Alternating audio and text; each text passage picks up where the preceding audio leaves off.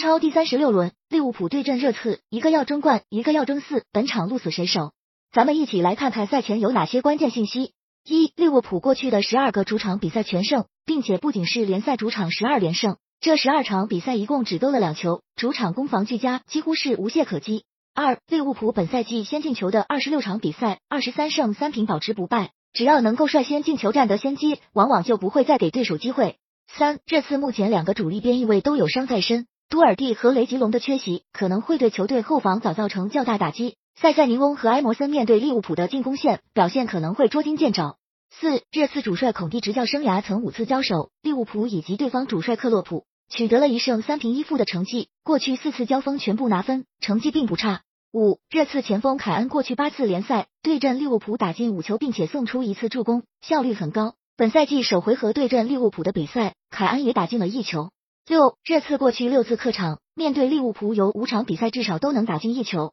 在安菲尔德，他们被零封的概率不算高。七，热刺本赛季在客场面对英超传统强队时的比分都比较大，他们赛季初客场一比三不敌阿森纳，后续比赛当中三比二击败曼城，二比三不敌曼联，仅有客场面对切尔西时是以零比二这样的比分结束的。